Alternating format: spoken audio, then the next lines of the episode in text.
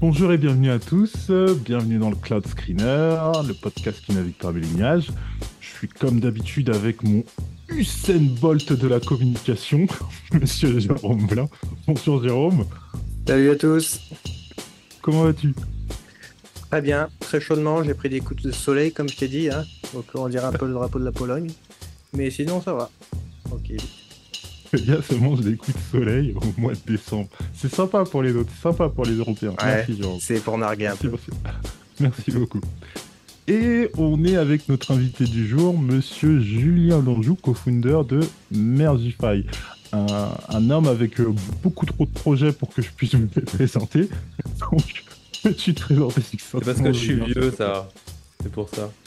Euh, ouais, bah qu'est-ce que je fais? Moi, je suis un ingénieur à la base. Euh, ça fait une vingtaine d'années que je fais de l'ingénierie, principalement dans l'open source. Euh, donc j'ai fait une bonne partie de ma carrière là-dedans. et j'ai fait beaucoup de projets, c'est vrai. J'ai contribué à beaucoup de projets logiciels libres en vrac pendant les années.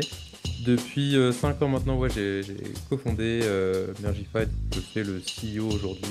Un petit peu moins d'ingénierie forcément. Et bah, ce qui m'occupe en fait toute la journée, c'est de discuter avec des équipes euh, de CI euh, qui sont souvent des utilisateurs de Mergify, mais pas tout le temps aussi.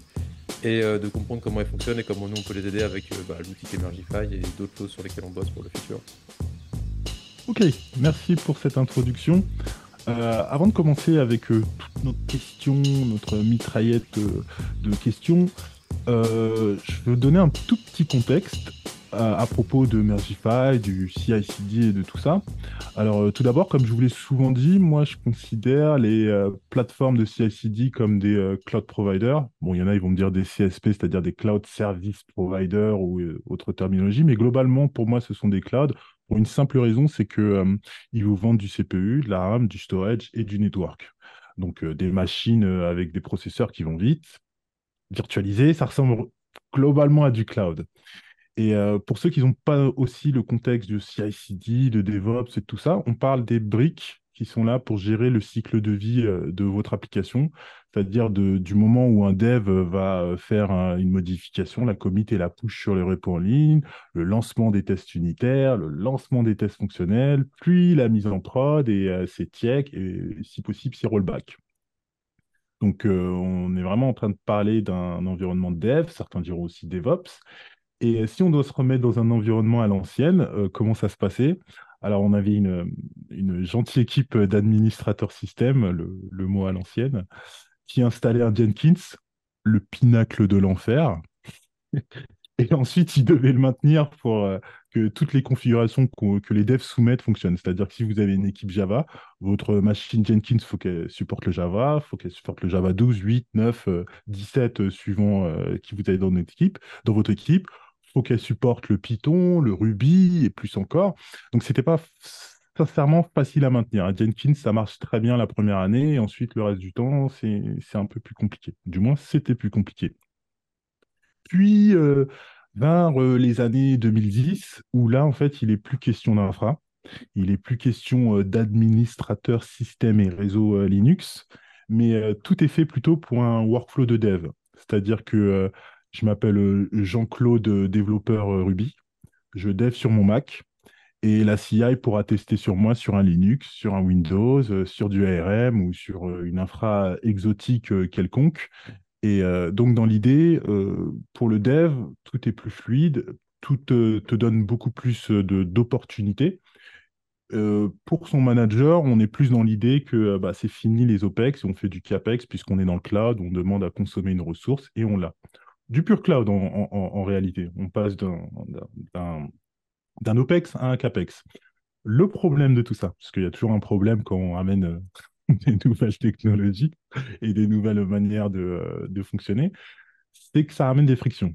Euh, pas mal de frictions à plein d'endroits. On peut prendre quelques exemples. Par exemple, le plus simple, c'est qu'une une PR, une pull request ou merge request, c'est-à-dire le fait de soumettre euh, sa modification de code au, repo que tout le monde utilise. C'est pas un parcours de santé, c'est pas la panacée du travail des développeurs, c'est souvent très long, très chiant avec des allers-retours.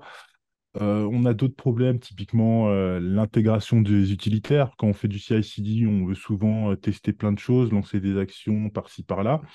Et euh, l'intégration de ces outils tiers est souvent pauvre parce que c'est des outils en ligne de commande et que les gens ils ont envie de voir une interface web avec du rouge, du vert, du orange et du warning, etc. Et pareil, on- les déploiements, à une heure où on parle beaucoup d'orchestration, bah, c'est le déploiement dans les années 2010 et dans le CI/CD, c'est souvent un, script shell qui est lancé euh, une fois que les tests ont, bien marché. Et euh, c'est pas un problème, hein, ça dépend pour euh, qui fait quoi, mais euh, ça fait partie des frictions. Et c'est pour ça qu'au moment que je considère comme euh, l'âge d'or euh, du CI/CD, Mergify est né avec euh, bah, deux gros gars qui ont un gros cerveau et qui se sont dit bon bah on va simplifier la vie des développeurs et bah, donc ils ont créé Mergify qui se connecte à vos projets, à où est-ce qu'ils sont et qui se connecte aussi à vos services tiers qui fait plein de trucs et je vais pas rentrer dans les détails mais basiquement je- pour moi ça fait à peu près tous les trucs que vous trouverez chiants dans votre projet et dans votre CI/CD. Donc, euh, si ça enlève les trucs chiants, c'est que ça doit être une bonne solution. Mais euh, histoire de ne pas vous dire n'importe quoi, bah, je vous ai invité Julien Danjou aujourd'hui, qui est donc euh, cofondateur de Mergify et qui va pouvoir nous en parler plus amplement. Alors, avant de activer la mitraillette, la Gatling de Question, est-ce que j'ai dit n'importe quoi, Julien?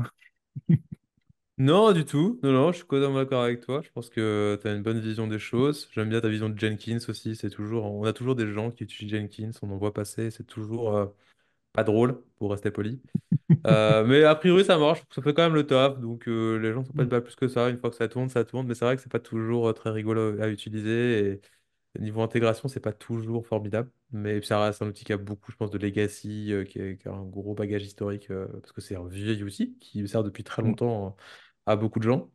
Donc, euh, non, non, sur le reste, je suis complètement d'accord avec ton analyse et ta vision des choses. C'est effectivement la- l'évolution qu'on a vue depuis, depuis, ouais, depuis 2010 et qui n'est pas finie parce que je pense que déjà tout le monde n'a pas pris le train en même temps. Il y a encore des gens qui ont peu de CI/CD et qui en fait font encore beaucoup de choses à la main. C'est ce qui est assez drôle quand tu vois des, euh, des offres d'emploi par exemple dans les équipes et que tu postules et que tu vas en tant qu'ingénieur, tu vas discuter avec l'équipe Ah oui, donc vous avez un CI/CD, j'ai vu qu'il fallait maîtriser telle et telle techno, et en fait, tu demandes comment il l'utilise, et tu fais Ah, on parle pas de la même chose, parce que c'est pas vraiment ce que j'appelle un CI/CD. Mais bon, voilà, c'est de l'idée, donc c'est un peu, t'es obligé d'en avoir un, t'es obligé de dire que t'en as un, mais en fait, quand tu creuses un peu, qu'est-ce qu'il y a en dessous, ça varie un peu selon les équipes. Donc, euh, non, non, c'est euh, c'est vraiment, c'est ça qui est intéressant, je pense, dans le CI/CD, c'est de voir aussi que tu as, beaucoup d'évolution et, euh, et tout le monde n'est pas encore monté dans le train. Donc, il y a encore beaucoup de, de chemin à faire et beaucoup de trucs à inventer aussi. Bah, c'est ce qu'on fait un peu, j'espère, chez nous, parce que, y a encore beaucoup, beaucoup de trucs à, beaucoup de problèmes à résoudre. Yep. Et du coup, toi aussi, t'en avais marre des pull requests et de faire 10 millions de trucs à la main pour te dire on va inventer euh, Mergify. Ouais, bah en fait, nous, on a commencé, euh, comme tout bon ingénieur, par résoudre notre propre problème, quoi. On est arrivé sur GitHub. euh, Moi, j'ai commencé GitHub en 2008. Donc, j'ai un identifiant à quatre chiffres. Donc, je suis un des tout premiers euh, sur GitHub. Mais pendant longtemps, euh, je, je- je bossais sur d'autres projets open source qui n'utilisaient pas forcément GitHub. Donc, euh, Mm. j'étais ailleurs. Et euh, je suis revenu avec euh, mon associé Mehdi sur GitHub euh, plus sérieusement en 2018. Et on est arrivé tout nu, c'est-à-dire qu'on n'avait plus aucun des outils qu'on avait avant. Donc on s'est un peu retrouvé. euh, GitHub c'est bien, mais il manque quand même des trucs en vrai. euh, pour que, en tout cas, il en manquait euh, encore plus en 2018 que maintenant. Ils ont quand même un petit peu comblé le, gap, mais il manque toujours pas mal d'outils. C'est pour ça qu'il y a beaucoup de, third party, d'outils à droite à gauche qui s'intègrent avec GitHub comme nous.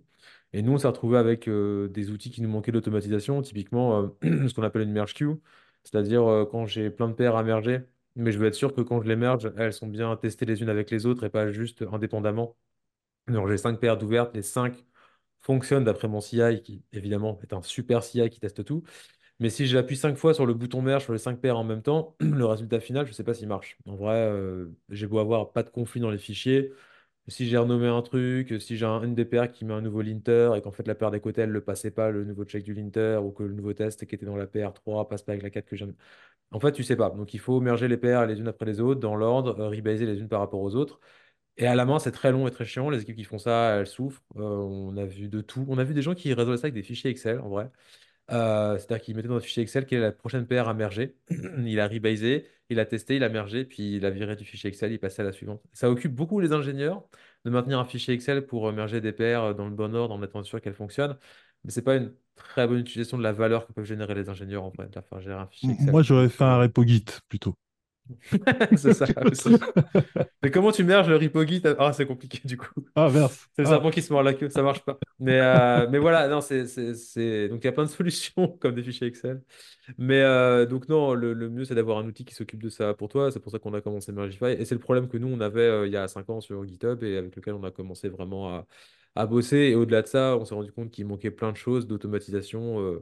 Si tu veux écrire trois lignes euh, de configuration pour dire, tiens, si... euh, Ma PR, en fait, elle est approuvée par euh, telle telle personne, euh, qu'il est 9h, qu'on est lundi et que, du coup c'est l'heure de merger la PR, bah vas-y fais-le, attends pas que je clique sur le bouton. Il y a plein de trucs d'automatisation comme ça que tu peux toujours écrire parce que tu as des API avec GitHub et compagnie, mais qui sont très longs et fastidieux à écrire et à maintenir. Là où en fait, euh, on, nous on fournit un outil avec euh, un fichier YAML où en trois lignes, tu écris ça. Tout le monde peut le lire, tout le monde peut l'écrire. C'est rapide, tu peux le modifier comme tu veux, c'est versionné dans Git et c'est facile d'utilisation. Et euh, c'était vraiment le truc qu'on voulait résoudre avec euh, Mergify et tout qu'on a résolu. Déjà pour nous et euh, se rendu compte assez vite que ça intéressait d'autres gens que nous. Donc euh, autant le rendre disponible pour la terre entière. Ouais, Bah, euh, c'est marrant, c'est ce que tu me dis. Tu avais commencé en disant que vous êtes arrivé sur GitHub et vous aviez plus tous les outils que vous aviez. Et euh, si je replace bien la chose, il me semblait qu'à ce moment-là, toi, tu étais dans un environnement Red Hat OpenStack. Donc j'imagine que la tool, la chaîne CI/CD, elle devait être euh, Terre-Lune à peu près. Et euh, quand vous êtes arrivé, donc vous aviez plus tout ça. Et d'abord, la première question, c'est quoi, c'était quoi à peu près ces outils, si tu peux nous en parler? Et de deux, euh, est-ce que vous avez fait l'équivalent ou est-ce que vous vous êtes dit non, non, on peut faire mieux que ce qu'il y avait avant ou il nous faut un truc euh, plus flexible ou... Ouais, bonne question. En fait, nous, on bossait avec Mehdi à l'époque sur euh, OpenStack, euh, sur le projet euh, Lib qui, avait sa propre plateforme de dev à base de Gerrit pour tout ce qui est revue de code et de Zool, euh, Z-U-U-L, qui est le propre outil de CI qui a été développé en fait comme un projet open source à part entière par l'équipe d'OpenStack historiquement euh, qui est un très bon outil pour faire du CI. Le... Et on avait tout ça en fait à disposition. Donc Zool fait beaucoup de choses. Il fait le CI, il fait Merge Queue, il fait la dépendance entre par exemple plusieurs projets qui sont dans plusieurs repositories. Enfin, c'est un vrai toolkit qui fait beaucoup de choses, mais du coup qui est assez compliqué aussi à déployer et qui a aucune intégration, je dirais, euh, native en termes de produits avec GitHub. Alors il peut se connecter à GitHub, mais ça reste assez. euh, Il se connecte avec tout et n'importe quoi. Du coup avec Gerrit, avec GitHub, avec GitLab, et du coup c'est c'est pas très très intégré. Euh, et en fait, nous, on n'avait plus tout ça. Ouais. Donc, on tournait sur GitHub. À l'époque, il n'y avait pas GitHub Action pour replacer le contexte. Hmm. Ça n'existait Ouais. pas. Donc, il n'y avait pas de CI chez GitHub. Il fallait un third party. Donc, il fallait choisir un CI externe. Euh, à l'époque, on utilisait Travis CI, si je me souviens bien, qui était euh, un service Hmm. qui était gratuit pour les projets open source. Donc, ça nous allait très, très bien. C'était pas incroyable comme service de CI, mais c'était le premier qu'on a utilisé. Euh, ça et CircleCI aussi, euh, sur lequel Hmm. on a migré, je crois, à un moment. Jusqu'à ce qu'on Windows, pour avoir Windows aussi. Circle. Excuse-moi, je t'ai coupé, vas-y. Ouais, ouais, et du coup, on a, on a, et on a passé sur, on est passé sur GitHub Actions euh, quelques, quelques années après qu'on s'est tenu disponible. Mais euh, du coup, on a commencé comme ça. Donc, on a utilisé GitHub comme plateforme. Le choix s'est fait sur GitHub parce que c'est une des plateformes les plus populaires pour euh, développer un logiciel open source qui est beaucoup plus facile d'accès que celle d'OpenStack où ben, en fait, il faut savoir utiliser Gerrit, ce qui n'est pas la majorité de- des gens parce que Gerrit n'est Hmm. pas super répandu. Euh, donc GitHub était plus facile d'accès pour les développeurs et les contributeurs qu'on visait dans notre projet. Donc c'était aussi un choix qu'on a fait par rapport à ça. Et après, on a choisi un CI, bah, ce qui était en gros gratuit pour les projets open source, donc Travis, Circle. Et, euh, et après, il nous manquait tout ce que, par exemple, pouvait, pouvait fournir Zool en termes de merge queue, en termes d'automatisation avec euh, Gerrit aussi. Un truc bête, hein, mais dans Gerrit, tu as deux approvals. Le CI dit ton, ton change, c'est pas une pull request, c'est un change, mais c'est pareil, fonctionne, Hmm. bah, il est mergé tout de suite. quoi. Il n'y a pas besoin d'attendre que quelqu'un passe un troisième bouton qui dit Ah oui, c'est bon, tu peux merger en fait. Et ça, euh, ça me paraissait juste évident que s'il y avait deux personnes donc, qui approuvent une pull request sur GitHub et que le CI passe, ben, il fallait la merger. Quoi. Il n'y a pas besoin d'attendre euh, le, le dégel. Donc, euh, il n'y avait pas tout ça. Et, et c'est une partie de ce que faisait Gerrit. Ce que faisait Zool, c'était le côté merge queue. Donc, étant sûr que toutes les PR qui étaient mergeables et mergées étaient bien à jour les unes par rapport aux autres. Donc, il ordonnançait le merge des PR, enfin, des Hmm. changes, sur Gerrit. Et on n'avait pas tout ça non plus. Euh, donc, du coup, on a commencé à apprendre Python et à faire un script euh, pour juste faire ça. mettre à jour les paires en continu euh, quand elles étaient mergeables, euh, les merger, passer à la suivante et automiser, de- d'automatiser deux, trois trucs euh, de manière assez, euh, assez simple quand on avait besoin, c'est-à-dire euh, rajouter un label sur les paires qui change la base de données ou ce genre de choses assez basiques parce que, encore une fois, il n'y avait pas GitHub Action pour faire tout ça à l'époque. Donc, tu étais obligé d'utiliser l'API de GitHub, donc il fallait faire une app GitHub, etc. Donc, fallait quand même avoir vachement envie de le faire pour un utilisateur de GitHub, tu venais pas genre, comment je fais ça? Ben, tu peux pas. GitHub disait, il y a une API, débrouillez-vous, faites-vous des scripts et faites-les tourner quelque part. Quelque part étant, tu te débrouilles. Donc, euh, on est parti de là. Euh, donc, depuis, GitHub a comme comblé du coup des trucs. Mais euh, on a construit une histoire en parallèle sur beaucoup de trucs, la merge queue, l'automatisation, etc., qui en fait est décorrélé GitHub Action de ce que fait GitHub et qui est beaucoup plus simple à utiliser, plus intégré que Zool par exemple. On est vraiment intégré Mhm. à GitHub, on fait que du GitHub, donc on est vraiment construit en natif dans GitHub, on est très bien intégré en termes de reporting, d'expérience utilisateur. Donc beaucoup plus facile à utiliser qu'un outil externe comme Zool ou Borse par exemple, qui est aussi intégré un peu à GitHub dans les projets open source qui font un peu la même chose, mais qui sont très limités. Et puis c'est pas des produits parce que c'est juste des projets open source, donc euh, tu peux l'installer, le bricoler à ta convenance, c'est cool, mais ça aussi c'est limite. Donc on est vraiment parti de ça pour construire euh, ce qui est devenu Mergify aujourd'hui. Ok. Et du coup, tu viens de me dire que vous, Mergify était open source. C'est-à-dire que euh, bah, les sources sont ouvertes, mais c'est quand même un produit que vous hostez? Non, pas du tout. Non. Alors, on l'a on l'a développé en open source au tout début. euh, Mhm. pour, euh, on en a parlé il n'y a pas très longtemps d'ailleurs sur notre blog. Les premières années, on l'a fait en open source. euh, Mhm. et on a arrêté euh, pour deux raisons. La première raison, c'est que ça n'intéresse personne. Alors, c'est pas une vraie raison, mais c'est euh, c'est le- le- c'est qu'en fait, quand tu, quand tu fais un produit en SaaS, euh, les gens qui utilisent Mergify, les projets open source ou les clients payants qu'on a, euh, on fournit le service gratuitement pour tous les projets open source. Donc, tous les repos publics sur GitHub peuvent utiliser Mergify euh, gratuitement. Ces gens, ces gens-là, à juste titre, n'ont pas envie de contribuer à ton logiciel, ils ont juste envie de l'utiliser. En fait, les gens qui utilisent GitHub, par exemple, les développeurs de logiciels libres qui utilisent GitHub, ils, peut-être qu'ils aimeraient bien des fois corriger les bugs de GitHub, mais en vrai, c'est pas ça leur but dans la vie. C'est de, si des développeurs de Python euh, pour écrire le langage Python, par exemple, ben, tu veux utiliser GitHub pour développer. Tu veux pas forcément développer GitHub en parallèle. C'est du boulot en plus et c'est parce que. En fait, on est dans cette situation où en fait, on n'avait aucun contributeur à notre projet parce que ça n'intéressait pas les gens de contribuer à Mergify. S'ils avaient un problème, ils savaient qu'on était une société commerciale derrière. En fait, l'éditeur disent, bah, on a un problème, vous pouvez le corriger. Et comme nous, on est gentils, on corrige les problèmes. Et puis, c'est notre boulot. Et on a des gens qui nous payent pour ça. Pas forcément les projets open source, mais des clients à côté. Donc, en fait, euh, il y avait peu d'incentives.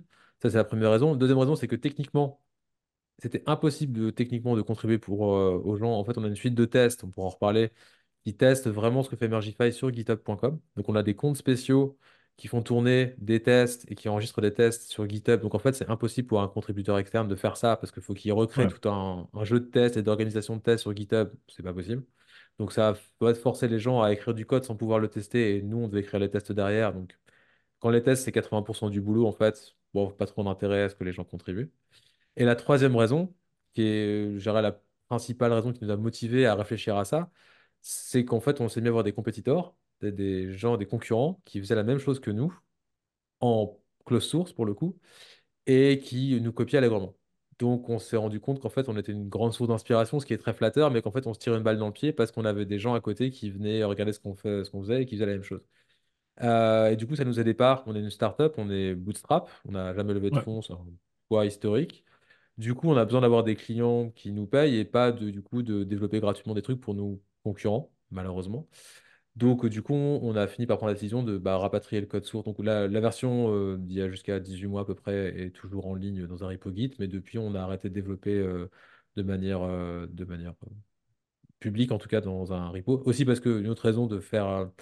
quand tu fais de l'open source avec une boîte qui dirige le développement, une seule boîte en tout cas, bah, en fait, toutes les discussions se font en interne. C'est-à-dire qu'en fait, tu vois les PR passer, toi, en tant qu'acteur externe, mais tu sais pas ce qui se passe, tu n'as pas de contexte.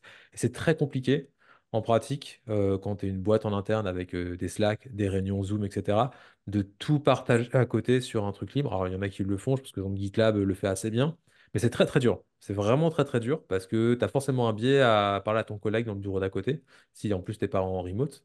Euh, du- ce qui fait que bah, c'est compliqué pour les gens à l'extérieur pour un projet open source de contribuer. Du coup, ça va être vraiment peu de sens et peu d'intérêt pour nous de rester open source et c'était plutôt un danger à long terme pour euh, l'entreprise Mergify. Donc plutôt que continuer à se saborder nous-mêmes, on a préféré arrêter. On l'a expliqué d'ailleurs, ce que je viens de dire dans un blog post il y a quelques mois, parce que quelques personnes nous ont posé la question en disant Tiens, c'est marrant, vous avez changé. Voilà, le résultat des courses, c'est qu'on n'a aucun utilisateur et aucun client qui est nous voir en disant Mais c'est inadmissible. Tout le monde nous a dit Bah oui, vous êtes smart, c'est bien. Voilà. Donc c'est dommage. Après, on fait toujours de l'open source, juste pour. euh, on en fait toujours, on fait plein de contributions. Alors, on utilise Python en interne beaucoup, donc on fait plein de contributions, on maintient des libs Python, etc. On fait toujours de l'open source, ça fait 20 ans que j'en fais, je suis pas prêt d'arrêter. Et pareil pour Mehdi, donc euh, on a toujours été des gros contributeurs. C'est juste que sur notre cœur de métier, ça n'a pas vraiment de sens, et c'est plutôt un handicap pour nous de le faire en open source aujourd'hui. quoi. Ouais. Et vis-à-vis de l'industrie même, euh, euh, quelque part, vous vous alignez aussi avec les acteurs de ton industrie parce que tous les CI/CD et les plateformes de CI/CD sont gratuites pour les projets open source, payants pour les projets euh, privés. Ouais, Donc, euh, vous appliquez la même formule, ce qui est complètement logique quelque part, quoi.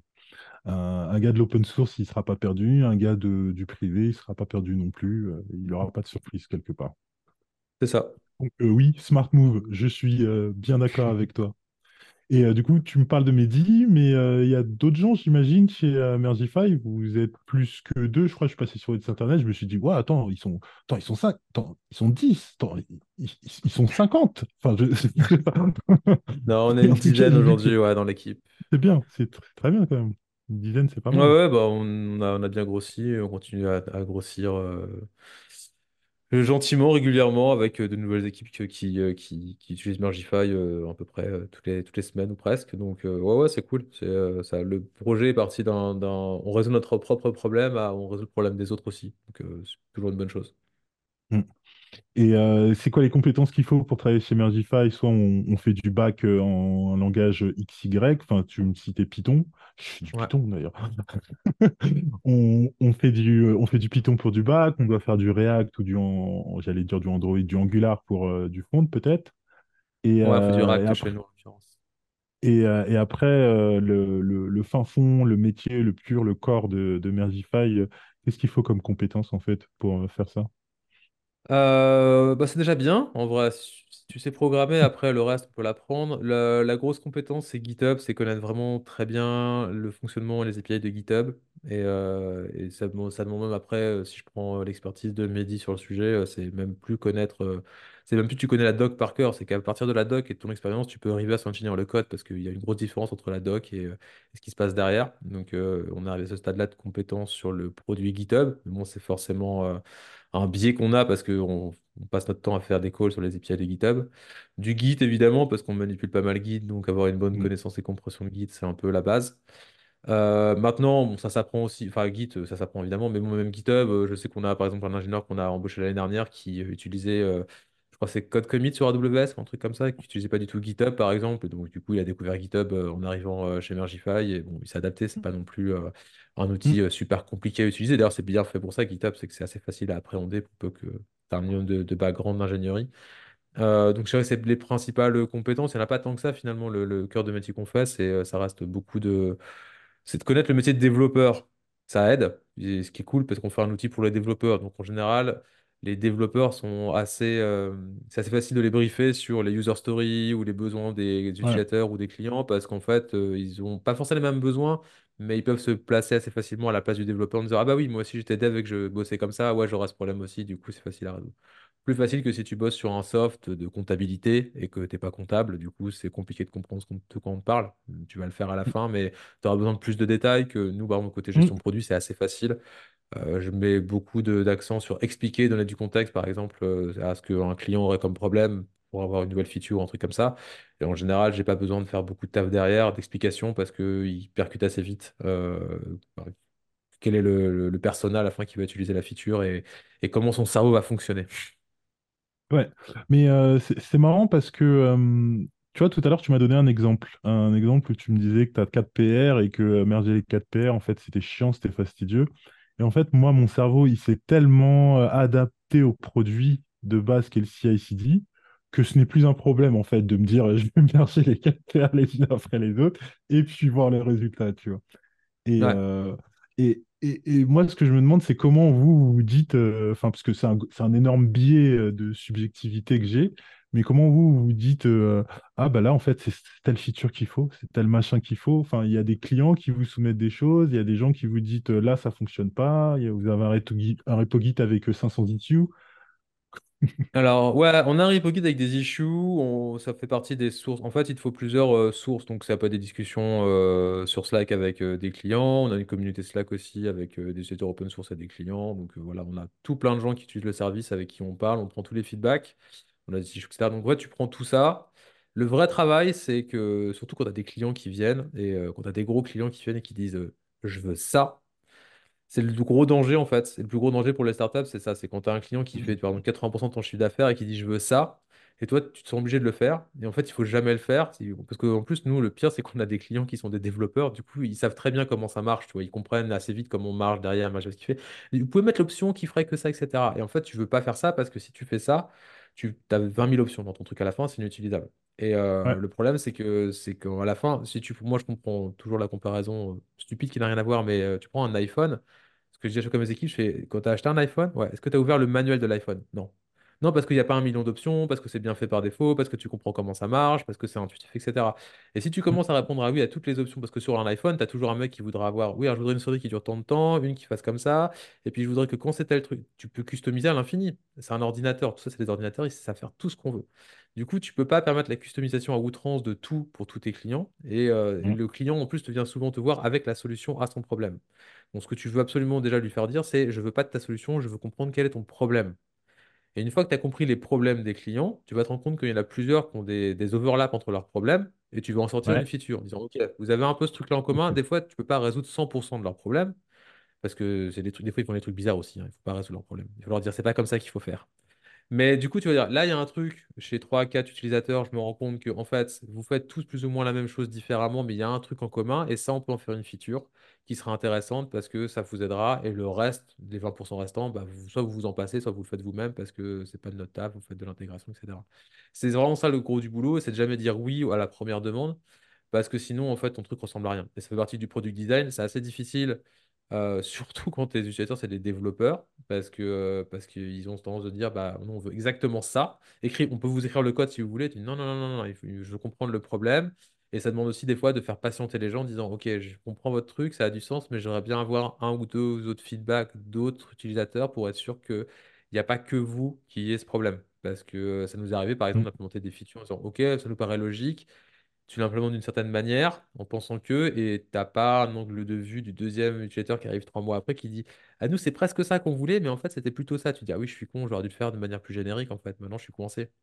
Et donc c'est super important de, de- de faire une sorte de compromis entre le temps que tu implémentes, euh, bien avoir la- le problème de base, c'est euh, c'est toujours poser la question de pourquoi vous voulez ça exactement, c'est quoi le problème? Et des fois le problème en fait n'est pas bon du tout, hein. Ça va être euh, euh, par exemple, on je ne parlais de Jenkins tout à l'heure, on a des gens qui te disent Ouais, j'ai tel ou tel problème, il faudrait telle feature parce que mon Jenkins il crache continuellement.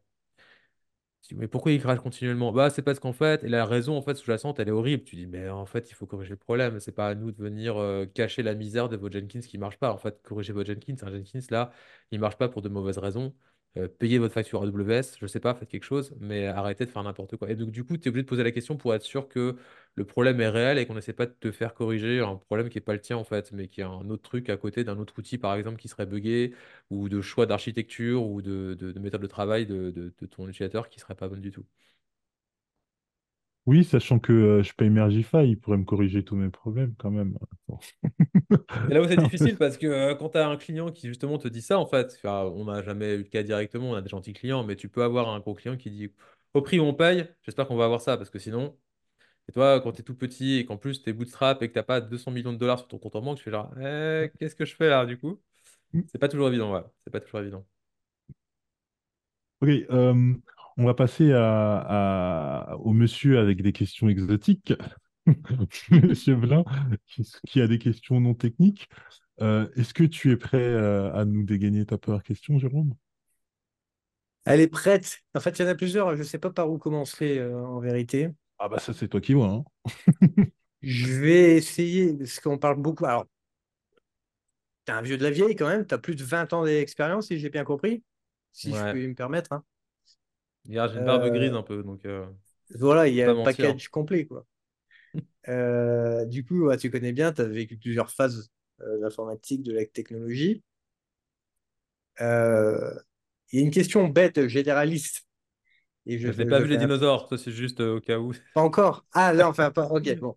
Ouais, non, c'est juste. euh, Ok, tant pis. il est parti trop loin.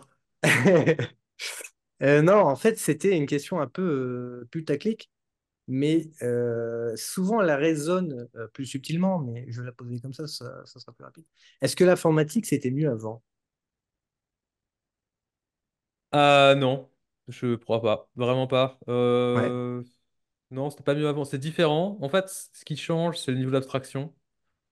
Et euh, quand tu es vieux, c'est ce qui fait peur des fois. Euh, Il y a deux choses qui changent, c'est le niveau d'abstraction, c'est-à-dire que tu montes de plus en plus. C'est-à-dire que, bah, en fait, c'est c'est stupide ce truc à l'histoire de l'informatique. On écrivait avec des cartes à perforer euh, du code, et puis avec de l'assembleur, et puis avec du C, et puis avec du Java, et avec des choses de plus en plus haut niveau. Puis maintenant, c'est ChatGPT qui écrit le code, donc il n'y a plus rien à faire. Donc tu changes de niveau d'abstraction, en fait, en permanence. Donc effectivement, quand tu vieillis, tu peux devenir un vieux con et dire oui, c'était mieux avant, et en fait, je vais continuer à faire ce que je fais. Et tu prends une trajectoire qui est la tienne et tu restes dessus. Et il y a des gens qui font ça à partir d'un certain âge ou d'un certain âge- dans, dans ta carrière, en fait, t'en as marre. Du coup, tu t'arrêtes, tu dis voilà, moi j'arrête, je vais rester au ouais, COBOL. je suis je serai consultant COBOL. Tout... Genre, tu fais, tu fais du Java 6, tu dis voilà, moi je- Java 6 c'était cool, j'ai envie de faire ça toute ma vie. Il y aura toujours des applications en Java 6 à maintenir et tu peux faire ça et tu changes de trajectoire, tu te mets sur le coup à côté et tu t'arrêtes. Ça, c'est possible en fait. Et du coup, tu peux dire après, c'était mieux avant. Je restais comme Ouais, ça. Mais c'était pas mieux avant. C'est juste que maintenant, c'est différent. Et l'autre chose qui, qui est très différente, c'est que moi, quand j'ai commencé il y a 20 ans, c'était très facile de comprendre comment ça marche un ordinateur de A à Z. Sur un ordinateur, bah, je peux, je peux t'expliquer comment ça marche, du microprocesseur à l'OS, à tout, parce que c'est tout petit en fait. Et ça tient dans mon cerveau, t'expliques comment ça marche. ouais, Aujourd'hui, c'est encore vrai pour un ordinateur, mais la complexité des systèmes et des déploiements, et des infrastructures et de l'Internet fait que ça tient plus dans mon cerveau et qu'aujourd'hui, si tu parles des vieux développeurs comme moi, j'en connais, ils parlent à des petits jeunes, ils font. Mais ils savent rien, ces jeunes-là, en fait, aujourd'hui. Bah, en fait, ils savent plein de trucs sur euh, genre React, qui n'existait pas il y a 20 ans, qui est un framework énorme de JavaScript, de machin, donc tu connais tout ça. Et la le, montant de, enfin, le- ce que ça représente comme connaissance de connaître tout ça, c'est autant que ce que tu connaissais tout en informatique il y a 20 ans, en fait. Et tu savais comment ça marchait, DNS, TCP/IP, etc. Et maintenant, oui, euh, il y a des gens, ils sortent de l'école, ils savent pas comment ça marche en détail parce qu'en fait, c'est devenu tellement complexe. Et désolé, enfin, même un truc simple comme DNS, c'est devenu tellement compliqué maintenant entre DNS sec, machin compagnie. J'ai appris euh, SMTP. Je parlais SMTP, euh, POP et IMAP couramment il y a 20 ans. Aujourd'hui, il y a tellement de. Déjà, il faut faire du SSL, je parle pas SSL couramment. Et en plus, tu as tellement de couches par-dessus de, de, de, de, SPF, de DKIM, de DMARC, de machin, qui sont exactement. rajoutés. En fait, tu peux pas, tu, te veux- tu dois te spécialiser. Donc, c'était pas mieux avant, c'est différent, ça s'est élargi. C'est-à-dire que tu as plus en plus, tu peux être... Avant, être ça s'est spécialiste en complexifié? informatique, ça s'est pas complexifié, ça s'est juste élargi. Tu as plus de choses. Et après, des domaines se sont complexifiés à juste titre, que ce soit, j'en sais rien, l'email, le DNS ou le front-end, parce qu'en fait, on fait des choses de plus en plus belles, en fait, de plus en plus intéressantes, de plus en plus complexes et euh, dans le bon sens du terme. hein. Je veux dire, euh, je veux dire, maintenant, on a quand même, voilà, ChatGPT, quoi. C'est quand même ouf. Euh, et donc, du coup, on arrive à ça. Donc, c'est différent d'il y a 20 ans. Est-ce que c'est mieux? Non. Moi, je trouve ça vachement mieux maintenant. On fait 10 fois plus de trucs, c'est 100 fois plus excitant maintenant. On a des... on va avoir des voitures qui roulent toutes seules. Enfin, c'est 10 fois plus euh, marrant maintenant qu'il y a 20 ans. Finalement, c'était assez... c'était vachement novateur et c'était cool et super excitant il y a 20 ans quand tu commençais à aller sur Internet et tu fais waouh, mais c'est ouf. ouais. Mais en fait, maintenant, il y a des voitures qui roulent toutes seules. À quel niveau de oufitude on est? Donc, non, c'est pas mieux avant, c'est différent. Et soit tu te mets sur le bas-côté et tu dis c'était mieux avant et t'arrêtes. C'est un choix, ça s'appelle la retraite. Mais sinon, euh, non, c'est cool. Je trouve qu'il y a encore plein de trucs et j'ai hâte de voir dans 10 ans ce que ce sera. Je pense que ce sera encore mieux dans 10 ans. Alors justement, là tu parles de ChatGPT, et puis aussi euh, en début d'émission, je l'ai chopé en vol.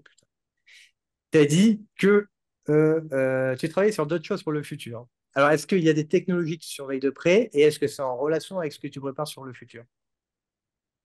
Ouais, ce qu'on ce qu'on regarde pas mal aujourd'hui, c'est justement tout ce qui est LLM, etc. Parce que, euh, il y a pas mal de cas d'usage. Enfin, je pense que tout le monde a essayé de coder avec ChatGPT.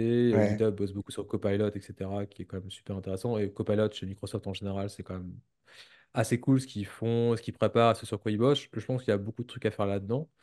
Euh, donc ouais, c'est des sujets qu'on regarde aujourd'hui. Nous, on commence à bosser euh, sur ça du côté CI. Euh, typiquement, le produit sur lequel on bosse en ce moment, c'est euh, un produit qu'on appelle CI Monitoring. L'idée, c'est de euh, faire ce que font les humains. Aujourd'hui, quand tu es ingénieur de CI ou ingénieur qui fait du CI, quel que soit ton, ton rôle, tu passes beaucoup de temps à aller lire les logs du CI et à comprendre c'est quoi le problème. Et en fait, ce que tu fais a rarement beaucoup de valeur. Alors, le comprendre d'où vient le problème, la root cause, ça, c'est un humain qui peut le faire, mais à savoir lire le log, trouver l'information intéressante et voir que ton problème a plusieurs endroits différents, par exemple, est le même, ça, tu le fais avec tes yeux d'humain et vraiment des trucs basiques de cerveau qu'en fait, dans des LLM aujourd'hui sont capables de faire. Donc, c'est tout sur lequel nous on bosse et tu ce genre de techno justement pour accélérer euh, le processing de tes problèmes de CI. Parce que euh, c'est un vrai, quand tu fais beaucoup de CI, tu as des, de problèmes. Tu as les flaky tests, par exemple, donc une capacité chez nous de pouvoir aller lire un log, comprendre que lire les logs, c'est intéressant parce que ça veut dire zéro intégration. Grosso modo, ça veut dire que nous, on peut juste choper le log de ton build, regarder ce qui se passe, dire, OK, ça, c'est un test qui a échoué, c'est tel test. Ce test-là, il a déjà, échoué dans trois paires différentes avec la même, euh, même erreur. En fait, c'est pas toi le problème, c'est un flaky test. Donc, ce qu'on peut faire, c'est automatiser, puisqu'on aime bien automatiser. On va relancer le test à ta place. Comme ça, on est sûr qu'on va pouvoir relancer, faire passer ta paire de rouge à vert et la merger à la fin. C'est pas la bonne solution à long terme. Du coup, on va ouvrir un ticket dans notre système en disant, bah voilà, là, tu as un flaky test. Nous, on a relancé le test pour toi pour que la paire elle puisse être mergée. Par contre, ce serait cool que tu le corriges parce que 20% du temps, euh, on doit relancer les tests à ta place. Ça coûte plus cher. Le CI, ça coûte cher. C'est du, du cloud. Du coup, euh, ce serait cool que tu le corriges. Et après, tu, on peut aussi faire un calcul magique qui est euh, combien ça va te coûter de le corriger, combien ça te coûte en CI, est-ce que ça vaut le coup de le corriger? Parce que c'est là, après, à la fin, est-ce que ça coûte plus cher en temps humain de corriger un flaky test que de relancer des tests? C'est aussi une, une bonne question.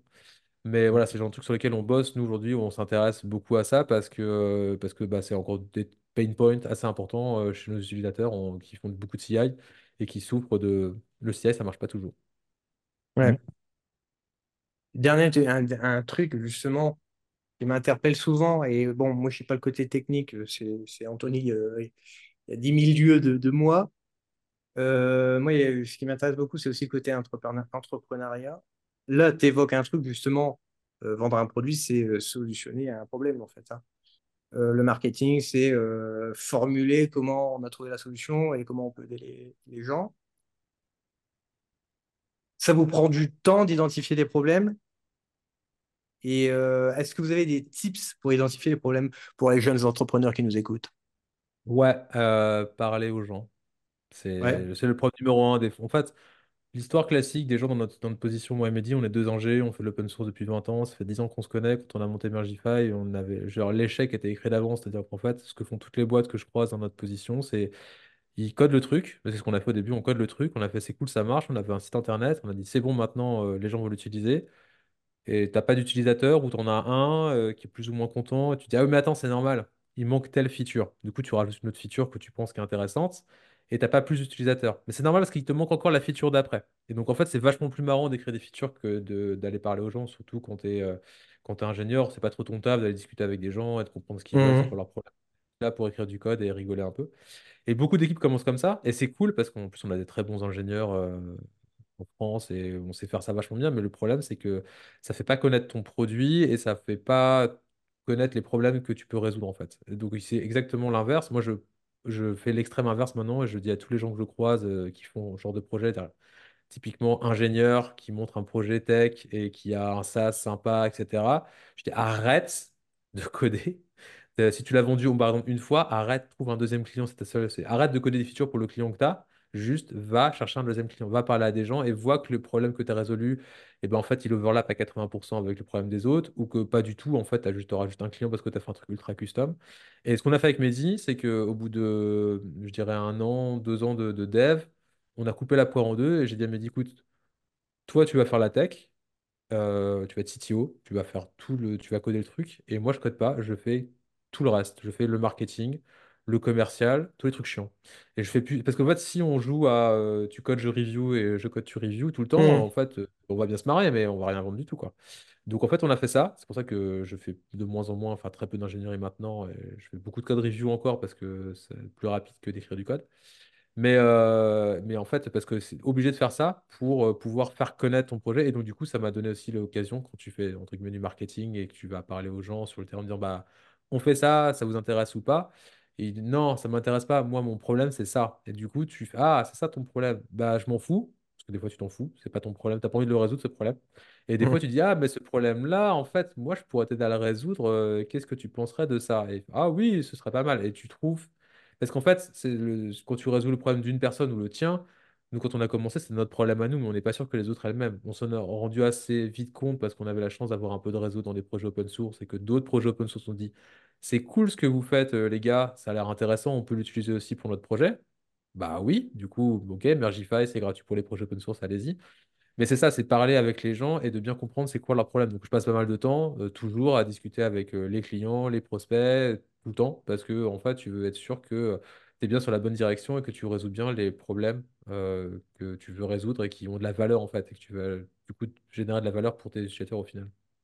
Ok, Ouais, c'est intéressant. Donc en gros, euh, tu puisses beaucoup plus euh, par pro proactivité plutôt que de, de- d'aller chercher dans toi en tant qu'ingénieur quelles seraient tes problématiques, essayer de réfléchir, etc., etc., quoi. T'es sûr de te gourer, hein. Franchement, Ouais. euh, essayer d'inventer des problèmes dans ta tête, euh, c'est un, c'est un des, un des paradoxes pour beaucoup de gens qui, par exemple, il y a beaucoup d'ingés qui euh, voudraient bien faire un SaaS, voudraient bien faire un truc, mais en fait, c'est très compliqué parce que si tu es dans un boulot un peu chiant, où t'es- tu développes des trucs, euh, peu importe un site web, machin, c'est ton boulot, et que c'est ce à quoi tu es exposé au quotidien, et que tu rentres chez toi et tu regardes Netflix, et je veux dire, enfin, t'as une vie sociale, c'est pas le sujet, mais je veux dire, t'as pas, t'es pas exposé à d'autres problèmes, en fait bah, tu peux pas avoir une solution au problème auquel tu pas exposé. Donc il faut aller dehors, parler à des gens, n'importe qui, dire bah, tiens, j'ai envie de résoudre un problème dans tel domaine, bah, va parler à des gens dans tel domaine et demande-leur c'est quoi leur problème. Leur plus gros problème, c'est quoi? Et si tu essaies d'inventer les solutions à des problèmes fictifs dans ta tête, tu peux avoir un coup de bol et ça peut marcher en vrai, mais c'est quand même super compliqué en fait. Tu sais pas du tout, euh, tu Ouais, n'as c'est plus concret le d'aller chercher. ouais. Bah, faut être Mm. sûr si tu veux. Et ce que je, ce que je prône maintenant, c'est de dire, euh, quand les gens me disent, ah, j'aimerais bien faire ça, etc., ce que font les ingés, c'est qu'ils buildent le truc. Et moi, je dis à tout le monde, ingé ou pas ingé, ne buildez pas le truc. Faites un site web qui pitch le truc, mettez un formulaire de carte de crédit, et si les gens mettent leur numéro de carte de crédit, buildez le truc. Et dites-leur, désolé, en fait, euh, c'est pas vrai, je l'ai pas fait pour de vrai, euh, votre numéro de carte de crédit sert à rien. Parce que si tu demandes même à des gens, et si je faisais ça, est-ce que ça vous intéresserait, vous serez prêt à payer? Tu demandes ça à tes potes ou, euh, ou à ta famille, ils vont dire oui, oui, bien sûr. Ils vont, personne va te dire euh, non, c'est nul. Et en fait, dire ok, mais t'es prêt à me donner euh, X euros maintenant pour que je le build, et etc. Bah, il y en a beaucoup qui vont te dire non, en fait. Et ça, c'est le test ultime. C'est très difficile pour les gens psychologiquement de faire ça. Mais c'est vraiment ce qu'il faut faire, c'est qu'en fait, tu fais le truc à l'envers. Tu dis, bah voilà, je fais ça, etc. Et quand tu as suffisamment de commandes, c'est ce que font d'ailleurs pas mal de gens maintenant sur Kickstarter, etc. Et c'est une très bonne approche, c'est qu'au moins tu es sûr que les gens ils le veulent à la fin et que ça vaut le coup de le builder et pas l'inverse. Et euh, beaucoup d'ingés ont tendance à faire l'inverse parce qu'il est vrai, c'est plus drôle de coder que d'essayer de parler à des gens, de les convaincre d'acheter. Donc euh, voilà. Ah, j'ai lu un livre qui s'appelle Fast, je crois, je sais, je crois que c'est plus. C'est un mec de, de Google, Jack Knapp, je sais plus comment il s'appelle exactement. Et eux, ce qu'ils font, c'est que ils vont directement dans, euh, ça s'appelle la version Apple, euh, Keynote, donc euh, Google Slide ou PowerPoint. Ils font une vraie maquette propre du truc. Ils font tester des gens. Euh, voilà, ça leur a coûté une journée de boulot pour faire la maquette euh, en une sorte de l'heure en fait, hein, à des, des personnes non averties et testent et, et ils font en fonction des retours clients. Euh, idem pour les problématiques.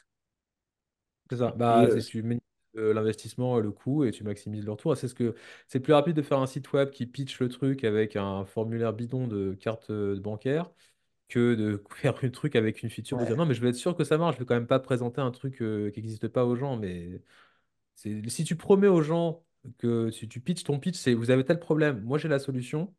euh, ils vont juste être déçus que tu l'aies pas fait pour de vrai, mais ils vont être très contents qu'en fait, toi aussi, tu aies identifié le problème et que tu sois prêt à bosser sur une solution. Et d'ailleurs, c'est ce que on conseille aussi à beaucoup de gens, c'est de, au moins, si tu n'as pas la solution, c'est de créer une communauté de gens qui ont ce problème autour de toi parce que c'est tes futurs clients Hmm. et qu'en fait ils seront contents déjà de se sentir moins seuls et dans, dans une communauté de gens qui ont le même problème qu'eux. Nous, les gens qu'on a dans notre communauté Mergify, c'est que des gens qui ont des problématiques de CI et qui peuvent être du coup au final même amenés à discuter entre eux ou avec nous directement, mais pour euh, bah, parler des, problèmes qu'ils ont en commun, c'est bon, le CI, euh, des fois ça marche, des fois ça marche pas, comment on fait ça, etc.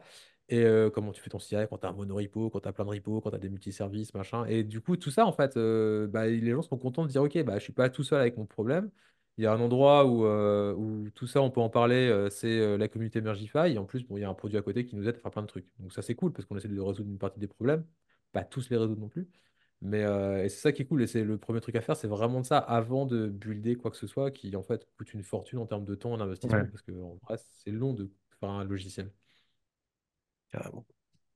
Clairement. Euh, euh, euh, j'aimerais quand même, euh, excusez-moi, parler de ce super biais de développeur, de euh, penser que tu es un super-héros de la, de la, de la pensée et te dire que, euh, mais s'il y a un problème, je peux le résoudre. Mais en fait, c'est pas ça le sujet. Ce n'est pas résoudre un problème, c'est de vendre un produit. Et, euh, moi, euh, pour euh, Cloud Mercato, j'ai euh, plus ou moins une application SaaS, un portail, etc. Et comme tu dis, hein, je, vais me plonger dans mon code, je vais être là, ah ouais, je fais des features, je suis bien content, j'évolue, c'est trop bien.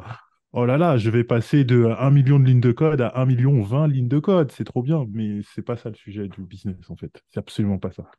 Et, euh, et du coup, tu replaces vraiment le, je crois que c'est le, le, le loup au milieu de la bergerie, si on peut dire ça comme ça, C'est ça. en, en nous disant ça, euh, Julien. Euh, j'ai envie de faire un petit, euh, un petit cas d'usage. Disons que je m'appelle euh, Claude Emmanuel.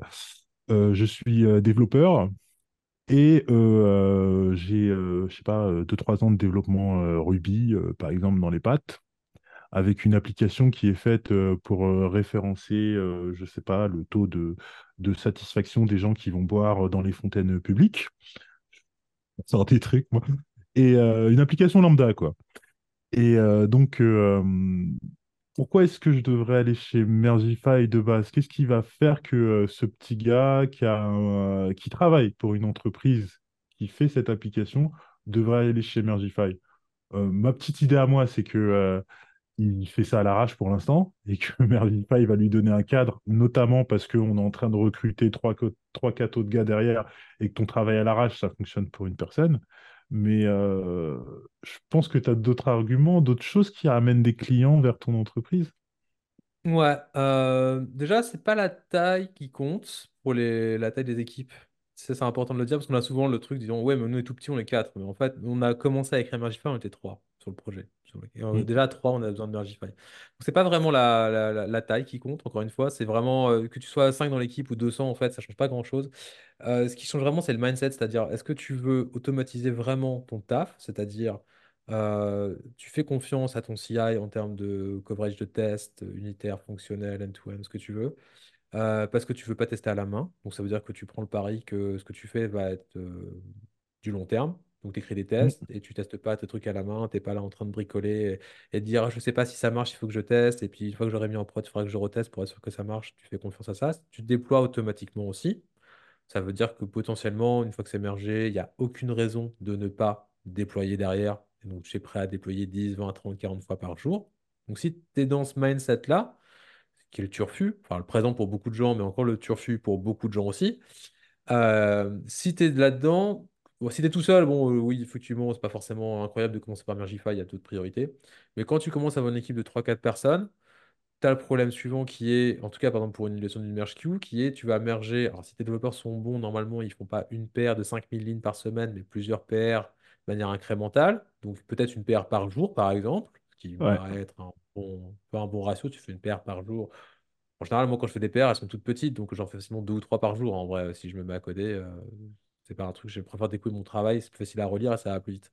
Donc, à Mm. partir de là, si tu bosses dans ce truc-là et que tu commences à avoir un trafic de 3, 4, 5, 6 paires par jour à merger, bah, tu commences à avoir ce problème de il y a une des paires qui va rajouter un test et la paire d'à côté, en fait, elle passera pas ce test. Mais ça, tu le sais pas parce qu'aucune des deux est mergée pour l'instant. Donc, quand tu vas en merger une ou l'autre, eh ben, ça va casser l'autre paire. Mais comme tu vas pas rejouer les tests parce qu'il n'y a pas de conflit et que tu n'as pas de raison de faire un rebate ou quoi que ce soit, tu vas merger les Mm. deux. Et en fait, si tu relances ton CI, ce que font beaucoup d'équipes, c'est qu'elles euh, mergent le code et ensuite elles relancent le CI. Et si le CI passe, elles le déploient. Le problème, c'est que quand le CI passe pas après le merge, tu as une branche euh, main qui est cassée et tu peux plus déployer. Donc tu dois tout arrêter, dire attendez les gars, on peut plus déployer. Qu'est-ce qui s'est passé? On a mergé un truc là, c'est peut-être le dernier a priori, il faut qu'on le revert. Donc tu dois faire un revert. C'est stupide, c'est euh, un des, une des premières boîtes qui a buildé une merge queue à l'échelle, c'est Uber. Il y a deux papiers de recherche sur le sujet qui sont sortis en 2019 et 2022, je crois sur euh, leur merge queue et l'évolution qu'ils ont faite du coup. Et en fait, c'est exactement ce qu'ils décrivent, c'est que à leur échelle de quelques centaines d'ingénieurs, euh, passer son temps à arrêter le déploiement euh, parce que bah, du coup la branche main est cassée et qu'il faut faire un revert. Et puis en plus, le... si tu as 5 paires ouvertes en même temps, qui sont incompatibles fonctionnellement les unes avec les autres, tu merges les 5 Mm. d'un coup, ton CI va, re- va retourner avec les 5 d'un coup qui ont été mergés, et ça veut dire c'est cassé, mais du coup tu en as 5 à retrouver. Dans les 5, c'est laquelle qui, qui casse quoi? Tu sais pas en fait. Donc tu es parti pour avoir une équipe entière qui investigue. Bon, si tu es 3 ou 4, c'est un ingénieur qui passe euh, deux heures de temps ou une demi-journée à investiguer. Attends, c'est laquelle? Qu'il faut que je revert, etc. Alors, Mm. C'est une perte de temps Juste, ce qu'il faut que tu fasses, c'est que tu merges la première, tu mets à jour la suivante, tu regardes si elle marche toujours, et si elle ne marche pas parce qu'elle est incompatible, ben, du coup, tu la corriges. Et en fait, quand tu mets Mergify, une merge queue, tu te retrouves dans un cas où en fait, tu lances plus le CI avant de déployer, parce qu'en fait, ce que tu merges, c'est littéralement ce que tu testes avant de merger, c'est littéralement ce que tu vas, le résultat final que tu auras en avant de déployer. Donc en fait, tu testes, tu merges et tu es sûr que ce que tu vas déployer, c'est exactement ce que tu viens de tester avant le merge. Donc il n'y a aucun, aucune nécessité de relancer les tests après et c'est terminé, tu sais qu'en fait ça marche et donc tu peux déployer aussitôt. Et donc tu merges jamais un truc qui va casser euh, ta branche main, c'est ce qu'on appelle souvent du, evergreen main, c'est ton main est tout le temps vert, et tout le temps fonctionnel, c'est tout le temps déployable. Ce qui est quand même assez génial parce que si jamais tu te dans une situation où le worst case scénario, c'est tout est cassé parce que tu as mergé des paires incompatibles, et là il y a le téléphone qui sonne, le téléphone rouge sur le bureau qui dit c'est cassé euh, aussi en prod en plus. En plus, il faut mettre un hotfix. Tu ne peux pas mettre de hotfix. On a cinq paires qui n'ont jamais été déployées, qui passent pas le CI. Et maintenant, vous voulez qu'on fixe un truc à l'arrache? Waouh, il faut qu'on revert tout. Mais en fait, il y avait dans des revert, il y avait des trucs de changement de SQ. Oh, ouais, c'est la cata. Tu vois, tu sais plus du tout là, tu as juste envie d'arrêter. Tu perds une journée de taf entière et toute ton équipe, pendant que tu fais ça, toute ton équipe peut plus rien merger. Donc en fait, tu as 5 mecs qui vont passer leur temps à résoudre ce problème-là et tu en as 150 à côté qui sont bah, plus merger apparemment. Donc je vais aller me faire un café. Au prix de l'heure de l'ingénierie, c'est un peu dommage. Donc en fait, si tu es dans ce mindset-là, de dire, OK, mais moi, je veux pas aller là-dedans et je vais continuer de grossir et d'avoir de plus en plus de paires euh, mergées au quotidien, etc., et je veux être sûr que ça fonctionne, c'est là où, en fait, où les équipes viennent nous voir assez vite, c'est qu'elles se rendent compte que bah, elles passent leur temps à faire des reverts parce que les gars mergent des trucs qui marchent pas. Euh, mais c'est pas, pas de chance, hein. Des fois, juste tu bosses sur des trucs, tu déplaces un fichier et puis la paire d'à côté, elle n'a pas eu que déplacer le fichier, tu merges et bim, bah, revert.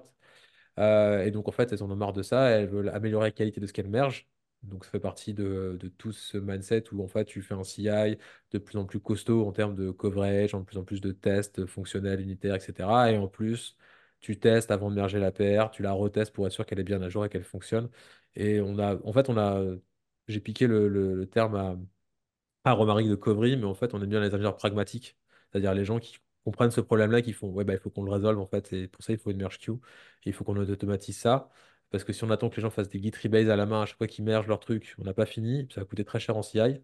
Donc on a besoin d'avoir euh, ce truc-là. Et c'est typiquement les gens qui viennent nous voir aujourd'hui euh, pour utiliser Mergify, c'est leur première utilisation, c'est ça. Et avec des optimisations derrière pour pas que ça coûte trop cher de faire du batch. Donc par exemple, euh, quand tu as 4-5 paires qui sont mergeables d'un coup, bah, tu les mets dans un batch, dans une branche temporaire, tu testes cette branche-là, et si ça marche, bah, tu la merges. Mais tu testes, tu testes avant de merger, pas après, quand c'est trop tard. Ok, mais euh, comment j'imagine, enfin, vous, tu me dis que euh, vous êtes capable de tester, euh, enfin, ce que je comprends sur le process, quelqu'un soumet une PR, donc notre super Claude, Cloud Emmanuel soumet une PR à son projet. Mergify va prendre cette PR, va dans un environnement particulier, va merger et voir si elle marche en fait.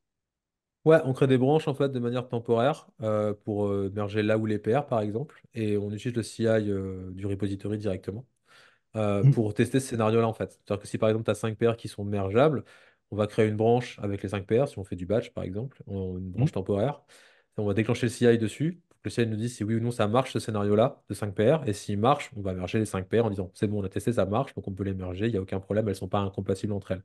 Si jamais ça ne marche pas, dans ce cas-là, nous on va se débrouiller pour, bah, dans les 5 PR, on va on sait que les 5 PR ensemble ne marchent pas, donc on va mettre de côté la cinquième et on va tester par exemple de 1 à 4 pour dire est-ce que ça marche de 1 à 4 déjà? Oui ou non. En général, on le fait en découpant, on fait un peu comme un guide bisect, on fait plusieurs tests de morceaux Mm. du batch en parallèle pour aller plus vite.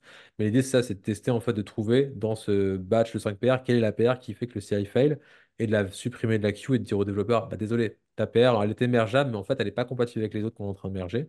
Donc tu te débrouilles, on va merger euh, les quatre qui fonctionnent ensemble, et toi après elle marche pas, donc il faut que tu te débrouilles et que tu corriges. euh, genre un fichier a été renommé, désolé, il faut que tu changes ton import. Et ben dans ce cas-là, le développeur le fait, et on est sûr qu'on n'a pas mergé son truc qui casse tout. Il a juste un peu de taf à faire de son côté, mais il le fixe, il le fait avant de merger, pas quand c'est trop tard, juste avant de déployer. D'accord. C'est marrant parce que euh, moi, la vision que j'ai de Mergify, elle est un petit peu celle que j'ai du serverless dans le cloud classique. Dans le sens où dans le cloud classique, même si c'est le futur et qu'il y a plein de services, et etc., bon, euh, 80% des gens, ils sont sur des VM, hein, on va pas se le cacher. Et euh, il y a plein de services, il y a plein de trucs, et on a le serverless. Et le serverless peut être utilisé pour faire euh, des tâches euh, business, euh, bien sûr. Mais pour moi, le serverless, c'est aussi une, une glue qui permet de mettre un, comment dirais-je, un environnement à événement dans le cloud. C'est-à-dire que quand tel événement arrive, je suis capable de lancer telle fonction et de pouvoir faire telle action. Cette action, ça peut être, comme je disais, un business métier, mais ça peut être aussi euh, ah, euh, supprime tel utilisateur, euh, révoque sa, son API KAI ou n'importe quoi dans un cloud, dans un environnement cloud, quoi. Et Mergify, j'ai un peu la même vision dans le sens où euh, d'un côté on a le repo, d'un côté on a le CI, les deux ils font leur machin, et d'un coup on rajoute une glue au milieu qui donne beaucoup plus d'intelligence et qui permet de faire des actions intelligentes et sensées ou pragmatiques, comme tu euh, disais Ouais. à l'instant. Euh, et on peut se dire euh, non, ce n'est pas indispensable, mais en fait, dès qu'on commence à passer à l'échelle, on n'a pas envie de faire toutes les petites actions chiantes que tu viens de nous dire, où, OK, on a 5 PR, on merge les 5. Déjà, rien que le fait de se dire, on va créer une branche particulière pour mettre les choses dedans et la tester, personne n'a envie de le faire, en fait. Non, tu peux, bah, tu peux le faire à la main, comme j'ai dit tout à l'heure, tu peux le faire avec un fichier Excel et traquer dans quel ordre tu merges et tout, mais en fait, euh, c'est fastidieux et puis ça n'a aucun intérêt pour les ingénieurs de faire ça parce que c'est automatisable et c'est ce, qu'on fait parce que c'est pas là où ta valeur elle est en tant qu'ingénieur, ça n'a aucun sens. Exactement. Et euh, le fait que vous, vous soyez une glue et que vous mettiez plus d'intelligence, euh, en trois mots peut-être, moi, ça me fait, euh, ça me fait dire que vous êtes quelque part aussi un, un, un FinOps du CI/CD. Parce que euh, vous pouvez très bien mettre la promesse aux gens, comme font tous les FinOps, on vous réduit votre facture de CI/CD de 70% ou quelque chose comme ça, en fait. Euh, Ouais, clairement, c'est ça. J'ai pas encore utilisé votre service, mais euh, moi, quand je vois le truc, euh, si vous pouvez me dire que euh, mon, mes tests qui durent euh, 67 minutes à chaque fois que je les lance, euh, bah, Mergify va dire hop, hop, hop, hop, on va prendre toutes les requêtes, les pull requests, on va les merger et ensuite on va tester. Bah, on va passer de 5 fois, de 6 fois ou 5 fois 67 minutes à une fois 67 minutes. Et là, euh, pour moi, on est dans le pur euh, FinOps en réalité. ouais, c'est ce qu'on fait en fait, euh, ce que tu décris, c'est ça avec les badges par exemple, on a beaucoup de clients qui font ça. Souvent, le cas que tu as, c'est que tu as des tests unitaires qui sont rapides, qui vont durer 5 minutes, et tu as des Mhm. tests fonctionnels one-to-one qui vont durer une heure. Et en fait, les lancer sur toutes les paires à chaque fois, ça coûte super cher, quoi. Alors c'est cool parce que du coup, ta feedback loop du développeur, elle est entre guillemets rapide. Au bout d'une heure, il sait si ça marche ou pas, mais ça coûte très cher. Donc en fait, euh, ce que tu fais souvent quand tu as une merge queue, c'est que tu vas te mettre les tests unitaires qui vont être la condition pour rentrer dans la queue ou pour être mergeable. Tu vas rentrer dans la queue grâce à ça. Et une fois que tu es dans la queue, tu vas aller avec tes petits copains, et par exemple, on va faire des badges de 5, on va faire une branche avec les 5 PR mergés, et là, on va lancer les tests pendant une heure. Voir si ça fonctionne. Et si ça fonctionne, c'est cool, ça, tu peux, tu peux merger tout ça. Et donc, du coup, effectivement, tu as un côté euh, FinOps, comme tu disais, où euh, bah, on va permettre aux équipes de dépenser moins d'argent de CI. Alors, c'est pas un truc qu'on market énormément. La feature, si, parce qu'elle intéresse beaucoup de gens, ne serait-ce que pour économiser du CI. Mais pour l'instant, les gens qui on parle, en tout cas, ont pas des gros problèmes de budget CI, bizarrement. C'est-à-dire que c'est souvent pas un budget sur lequel ils sont, ils ont envie de rogner. Donc, on a du mal à. C'est un problème marketing hein, aujourd'hui, hein, pas technique. À leur dire, mais vous savez que vous pouvez économiser de l'argent, en fait, finalement, avec ça. Et en fait, ce qui, les, équipes avec qui on bosse, un chose, on leur a des bons, des bons utilisateurs, mais euh, ils sont plutôt en mode genre, peu importe le coût du CI, ça nous, ça nous fait gagner tellement de temps en fait en ingénierie que de ne pas avoir de régression, de perdre du temps sur des sujets vraiment techniques, euh, chiants et pas intéressants, que peu importe le prix du CI quelque part, euh, et comme tu disais, c'est reste un coût qui est associé à du cloud et du CPU, donc c'est juste une infrastructure de plus à payer à côté du reste. C'est pas forcément un gros sujet d'optimisation. On a parlé des équipes d'ailleurs de FinOps là, en début d'année pour euh, une autre idée de projet qu'on avait, pour justement essayer de targeter cette euh, optimisation de coûts de CI. Et la barre est très très haute en gros pour aller sur ce genre de sujet parce que ils s'attendent à vraiment, euh, il faut vraiment révolutionner le truc pour que ça les intéresse parce que euh, ils n'ont pas non plus envie de perdre. Ils passent du temps, ne serait-ce que les équipes passent plus de temps à optimiser les CI pour avoir des feedback loops et des déploiements plus rapides que pour économiser de Mm. l'argent. C'est le premier driver des, des ingénieurs aujourd'hui à qui on parle, c'est juste que ça aille plus vite parce que c'est cool quand ça va plus vite.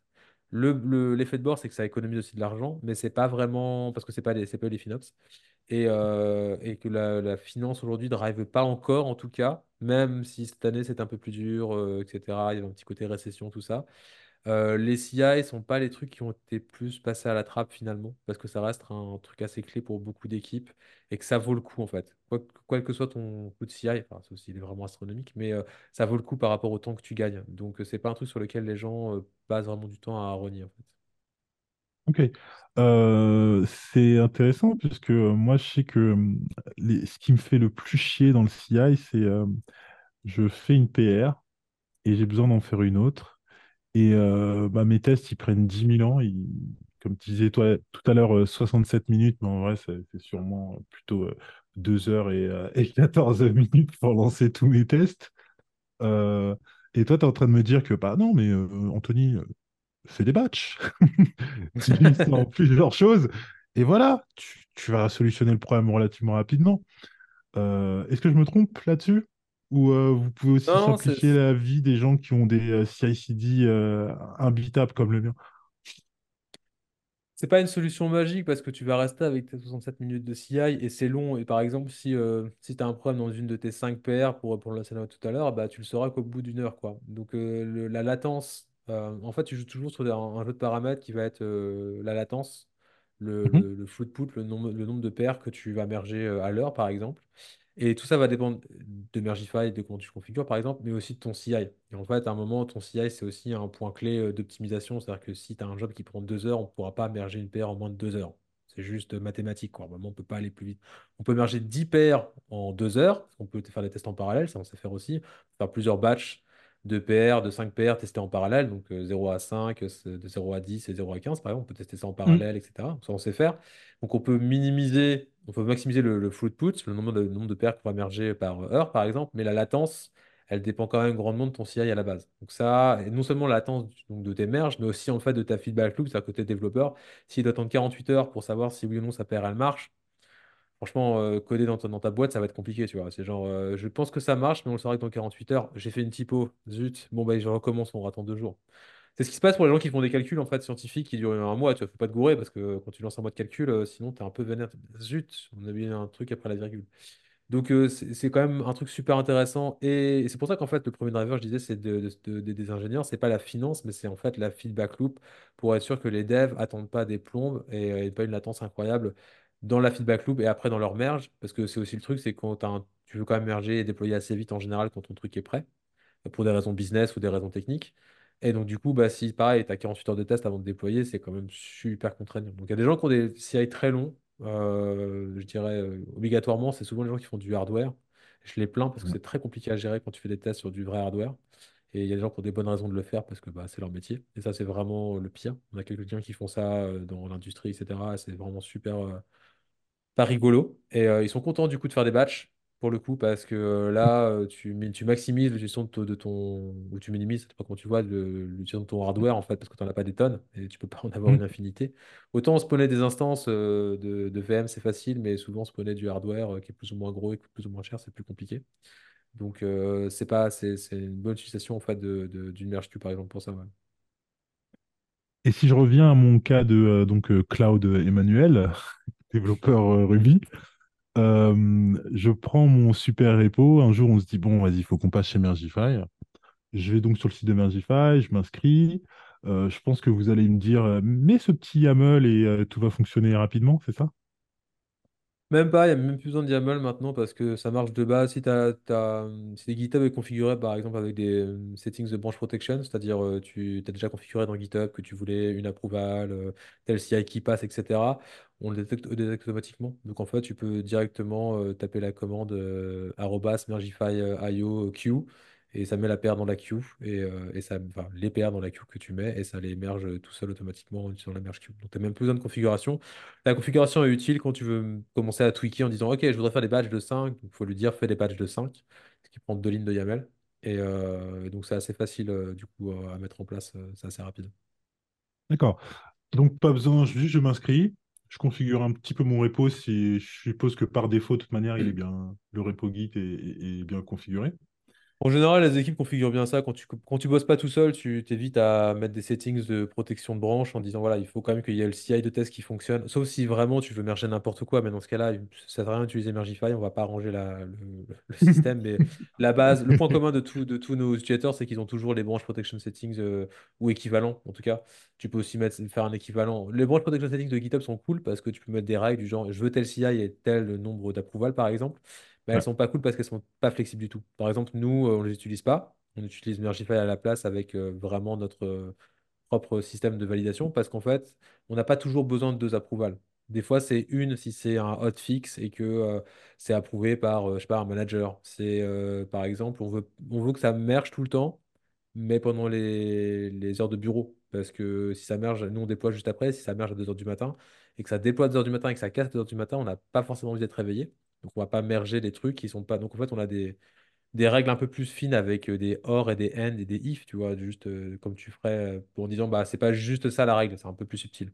Donc euh, Mm. ça, permet- on peut le faire avec Mergify, c'est cool, mais c'est pas obligatoire. Tu peux utiliser des trucs de base de, de GitHub et les équipes en général ont au moins ça pour, euh, pour être sûr que personne clique sur le bouton merge alors que le CI est tout rouge. Ok. Ainsi donc, euh, j'ai j'ai même pas besoin d'aller sur GitHub, donc je, juste je m'inscris sur Mergify. Je, je suppose qu'il y a une petite euh, eau haute pour aller euh, chercher les Ouais. repos euh, qui sont euh, chez vous. Ensuite, je suis toujours sur le site de Mergify, ça va me dire euh, alors, euh, tu veux installer ton CI/CD euh, où ça? Et je dis bah ce repo-là, là, je- j'ai bien envie de le tester. Vous allez le prendre, vous allez créer un petit machin dans votre DB, dire que ça existe, et à partir de là, euh, vous allez me dire qu'est-ce que tu veux faire avec, c'est ça? Ouais, en fait, euh, une fois que tu as déployé Mergify, donc c'est une petite, euh, c'est une GitHub app, donc il faut l'installer sur GitHub, mais ça se fait directement, euh, c'est séquencé sur le dashboard automatiquement, tu fais ça. Et en fait, tu as directement accès au dashboard avec, par exemple, ta merge queue. Donc si tu veux utiliser la merge queue, ben, il suffit, comme je disais, de simplement cliquer sur une PR, la mettre en queue, taper la commande dans un commentaire GitHub. Tout est intégré dans GitHub. En fait, l'idée dans Mergify, c'est que les développeurs sont souvent pas ceux qui vont déployer Mergify dans les grandes équipes, c'est souvent les gens qui font du Mm. CI, donc euh, l'équipe de développeur experience, etc. Donc tout est reporté directement dans GitHub et euh, dans le dashboard aussi, mais t'es pas obligé d'aller dans le dashboard au quotidien pour voir ce qui se passe. Ce qui est quand même assez cool parce que les ingés, ils n'ont pas forcément envie d'utiliser Mergify tout le temps, ils veulent juste que ça merge les PR et avoir le feedback dans GitHub directement. Donc tu peux utiliser comme ça directement. Si tu veux faire après des règles d'automatisation, là effectivement, il faut écrire de la configuration. On a un petit éditeur YAML et une documentation qui t'explique euh, rapidement avec des exemples. bah, si tu veux euh, ajouter un label automatiquement quand euh, la PR a été créée par Anthony, bah, tu écris auteur égale Anthony et mets tel label. Ça prend trois lignes. Et donc, c'est vraiment un truc comme ça. Et là, tu mets ça dans ta configuration. Tu fais une paire. La, config est gérée vraiment dans le guide. Comme ça, il y a un historique et tu la modifies avec des paires. Donc, ça reste dans le cycle habituel des développeurs. Tu crées ta PR. Tu, elle est validée en disant la syntaxe est bonne. Tu peux la merger. Et après, on fait le boulot d'auto- d'automatisation derrière de, de toutes tes paires. D'accord. Et euh, au niveau sécurité, vous n'avez pas de peur de choses que vous voyez, de choses que vous avez dû fixer? Euh, c'est pas compliqué de gérer les secrets des gens, etc. Si, c'est compliqué. Euh, alors, on gère pas de secret directement parce que en fait, Mhm. on, on interagit vraiment qu'avec GitHub, même pour les CI. On n'a pas l'intégration Ouh, directe avec les CI. On fait, ouais. ouais, on interagit qu'avec GitHub. Donc, autant quand on va créer des branches, on demande si c'est pas le cas que le CI soit configuré euh, pour euh, gérer ces branches-là. On crée des drafts pull request, donc on est sûr que les CI de l'autre côté vont bien faire le boulot, etc. Donc, des fois, il y a un petit peu de configuration de CI, mais c'est rarement plus de trois lignes aussi. Euh, comme ça, on est sûr d'interagir qu'avec GitHub et on s'en tient à ça. Donc, on n'a pas de secret directement à gérer si ce n'est les nôtres, mais on ne gère pas ceux des clients. Là où c'est plus compliqué, enfin, là où vraiment c'est compliqué pour nous, c'est que du coup, nous, on a accès via GitHub euh, en termes de sécurité, en lecture, en écriture, à plein de choses euh, du côté de GitHub, du repository, etc. Ça, pour ça, on doit avoir euh, bah, beaucoup de process de sécurité de notre côté. On est certifié SOC 2, par exemple, pour, parce qu'on implémente plein de trucs de sécurité, dont la liste est longue, que ça va de bonnes pratiques à des process techniques, etc., pour être sûr que ce qu'on fait, on chiffre tout ce qu'on fait, etc. Enfin, un truc un peu habituel, mais, mais on est audité tous les ans par un cabinet indépendant sur ce qu'on fait, comment on travaille, etc. On est obligé parce que c'est demandé par nos clients de toute façon, vu qu'on a accès à leur code source. Donc, c'est forcément. Mm. Euh, c'est typiquement pour ça que, parce que chez Cloud Mercato, on a plein de drivers pour pouvoir manager les clouds. On collecte des datas pour des, euh, des différents clouds, etc. Et souvent, on nous demande, euh, est-ce qu'on pourrait vous donner nos, nos, vos cré- nos crédentials et on pourra lancer des VM un peu partout. euh, Vous nous facturez, il n'y a pas de problème, etc. Et je dis non parce que j'ai pas envie de gérer les secrets des gens. Et que le jour où je me fais ouais. hacker, que tous les secrets ils partent partout, et- non, je peux pas dormir en me disant je gère les secrets des gens. C'est pas si simple. Non, non, c'est pas simple du tout. ouais. Ça demande beaucoup de process, beaucoup de, enfin, ouais, beaucoup de parcimonie. Je sais pas si c'est le bon terme, mais il faut vraiment faire très attention avec ça parce que, parce que, ouais, il y a aujourd'hui en plus, c'est, enfin, tous, tous ces genres de, de choses que tu décris, c'est des vecteurs d'attaque. euh, Enfin, voilà quoi, c'est des bonnes sources d'attaque, des bonnes cibles en tout cas.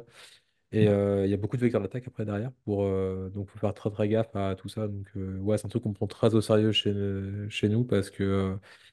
Euh, depuis le début, en fait, et euh, encore plus depuis euh, qu'on est, bah, qu'on a commencé les process d'audit, SOC 2, etc. Euh, parce que c'est un truc qui est clé en fait, où tu, tu peux pas ignorer aujourd'hui, euh, enfin, toutes les boîtes ont des ciseaux, etc. Et pas ceux qui coupent, ceux qui servent la sécurité, je précise. Euh, parce que c'est un vrai souci. En fait, c'est pas un truc que tu peux. Autant il y a 15 ans, euh, c'était pas vraiment un sujet, autant aujourd'hui, euh, la sécurité, c'est surtout quand tu fais du SaaS et compagnie, c'est. Enfin, même quand tu fais pas du SaaS, aujourd'hui, tu vois que même enfin, n'importe quelle entreprise se fait pirater, attaquer, euh, de malware, etc. Donc, tu imagines des entreprises clés qui ont accès à des ressources, etc. C'est juste euh, monstrueux, quoi. Ouais, tout à fait. Monsieur Blin, est-ce que vous avez d'autres questions? Puisque je sais que vous êtes expert en, en merge request, en pull request. euh, tu, tu Ouais, mais ça, ça manipules, fait euh, je crois, longtemps. euh, C'est trop je crois que c'est simple. neuf langages de programmation que tu maîtrises, je crois, il me semble, Et Jérôme. sur le dixième, là, je- j'apprends le langage Nintendo. Et puis Ah ouais, je, je connaissais pas celui-là. Voilà, Est-ce que tu as des questions, Jérôme? Euh, moi, j'ai une question un peu plus, euh, plus tranquillou. Et j'ai une autre question un peu moins tranquillou. Voilà. Comme ça, j'ai fait dans le vague. Et euh, très bien aussi. Euh, alors moi, je suis aussi un... Je suis pas un spécialiste, mais je suis plutôt un amoureux de la productivité, etc., etc. De l'automatisation, mais en no-code.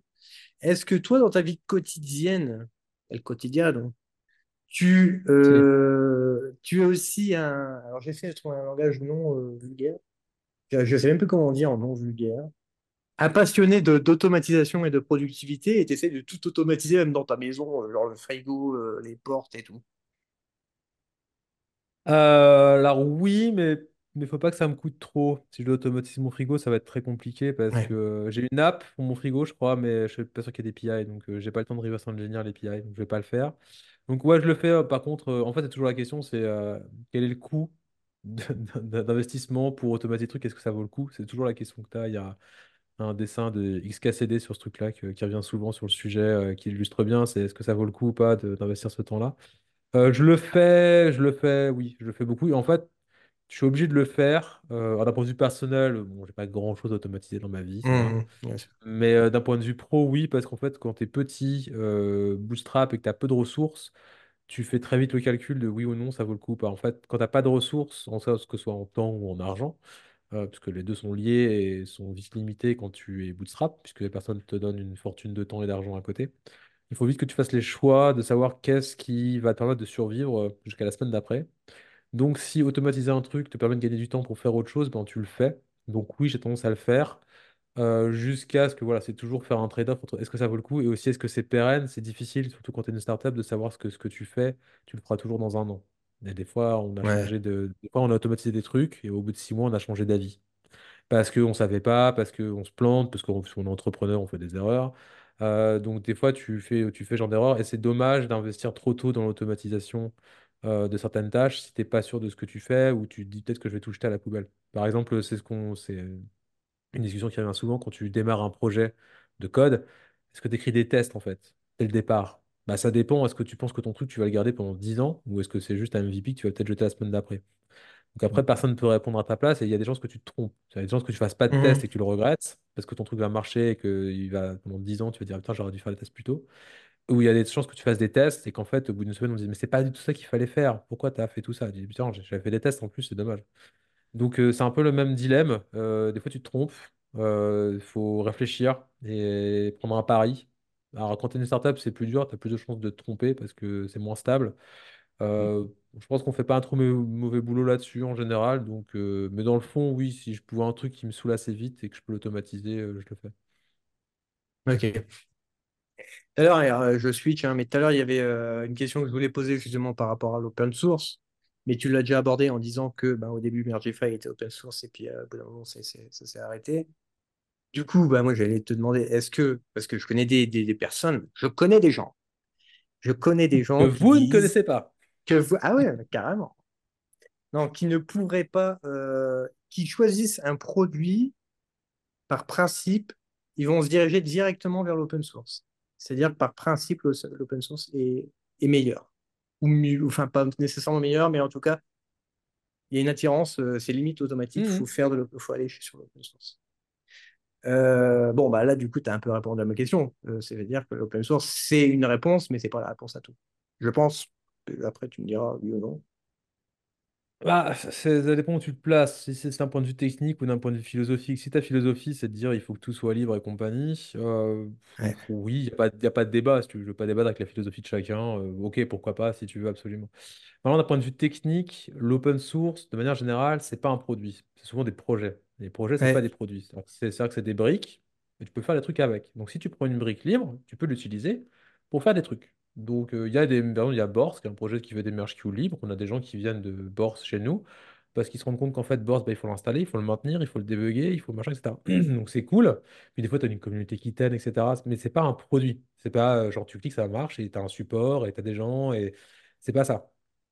Donc, si tu es prêt à faire cet investissement-là, ben cool, mais, euh, mais c'est pas dit que tu as un meilleur produit technique et c'est ouais, pas dit que tu n'as pas de produit au final, tu auras juste une brique pour faire ton truc à la fin. Donc, ça peut être bien dans certains cas. Il y a beaucoup de briques open source qui sont top. On utilise plein aussi, comme beaucoup de boîtes, tu es obligé d'en utiliser maintenant mais ça fait pas tout. Donc, allez, de moi, je ne suis pas un intégriste de l'open source, donc je suis content. Si j'ai deux outils équivalents et qu'il y en a un qui est open source, bah, je prendrai l'open source. En pratique, c'est rarement le cas. Tu as souvent un truc open source qui, en fait, est bien derrière euh, le truc qui est euh, un produit closed source bah, pour des raisons de financement, de temps, parce Mhm. qu'il y a un truc, c'est des, c'est des hobbyistes, ou etc. Ça ne veut pas dire que c'est moins bien, ça veut dire souvent que c'est moins avancé, mais c'est pas dit que ça rattrape pas euh, l'état de l'art d'ici quelques années, etc. Donc, euh, il y a pas de, faut faire la part des choses et je pense que aller automatiquement, ça dépend. Si vraiment si c'est un côté philosophique, tu peux pas débattre. Si c'est un côté euh, plus classique, économique, bah, pour le coup, il y a débat parce qu'en fait, euh, on a, par exemple, on a beaucoup de gens qui viennent chez nous, euh, des, des- des- plutôt des clients euh, commerciaux qui, on a des équipes qui viennent, voilà. Nous, on veut ça, Mergify, c'est cool, mais en fait, soit on l'achète, soit on le fait. Mhm. Et donc, en fait, au bout de 30 minutes que je leur ai fait une démo, ils arrêtent de se dire on va le faire. Quoi. Parce qu'en fait, tu es ingénieur, tu vois le truc, tu dis oui, bah, j'ai expliqué comment ça marchait, on fait des rebases, c'est bon, c'est facile. Mais en fait, tu prends tous les cas à gérer, les cas d'erreur, les cas ça marche pas, les cas euh, l'optimisation de machin, etc. à implémenter, bah, c'est 50 taf, c'est ce qu'on fait depuis 5 ans. Donc, si tu veux refaire ça alors que c'est pas ton cœur de métier, ton cœur de métier, c'est développer une application qui fait X, Y, Z et tu veux à côté, en plus, faire une merge queue ou prendre un projet open source pour maintenir, etc. Personnellement, je pense que c'est pas forcément une très bonne idée d'un point de vue business. Après, si tu es dans une, euh, une démarche, encore une fois, philosophique, etc., bon, bah oui, il n'y a pas de débat. Mais sinon, euh, c'est rarement une bonne idée de, de des outils, donc c'est pas ton cœur de métier à la fin. C'est juste, tu as besoin de briques, en fait. C'est un peu comme si tu disais, en plus, il faut que je mange et je voudrais du pain. Donc, je vais euh, faire mon pain moi-même parce que le pain pas open source, c'est pas cool. Donc, je vais acheter de la farine. Je vais plutôt faire mon blé moi-même. En fait, si tu remontes tout le temps comme ça, c'est la logique, hein. Tu dis, voilà, moi je veux vraiment faire les trucs moi-même, mais je veux que ça de le faire de telle manière, donc open source ou machin, etc. Ou bio si c'est du pain. Bah, du coup, tu peux, mais ça fait remonter vachement loin en fait à chaque fois dans la chaîne. Donc à un moment, il faut faire des compromis. Alors, si ta philosophie, c'est de manger que du pain bio qui a poussé sur ton, sur ton jardin, ben cool, vas-y à fond. Du coup, il n'y a pas d'autre choix que de le faire toi-même. Mais c'est juste un compromis en faisant, bah, ce serait mieux si, mais tant pis. Euh, bah, c'est plutôt bien de réfléchir à ce que tu fais et de bien voir s'il y a un intérêt de prendre un truc open source.